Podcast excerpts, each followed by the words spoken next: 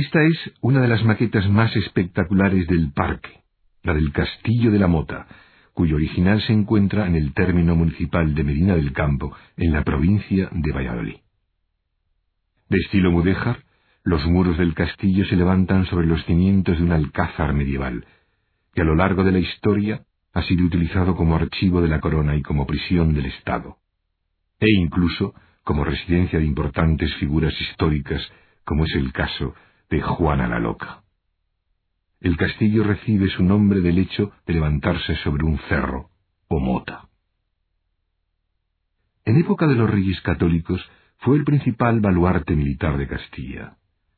Su construcción fue absolutamente novedosa en la época y resulta de singular interés para el estudio de la tecnología militar de nuestros castillos, ya que estaba dotado de varias galerías subterráneas intercomunicadas y un buen número de espacios dedicados a la defensa del baluarte.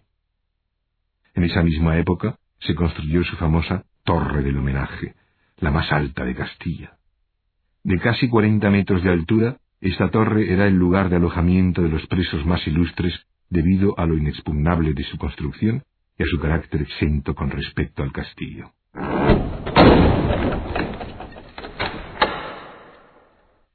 Desde el piso más alto puede advertirse, además de una bella vista sobre la villa y su tierra, el carácter estratégico de la construcción. Originalmente se accedía al castillo por un puente levadizo que cruzaba el foso que rodeaba el recinto y que estaba defendido por dos torres cilíndricas. El recinto interior estaba formado por cuatro torres y un patio cuadrado, alrededor del cual se distribuían las diferentes dependencias.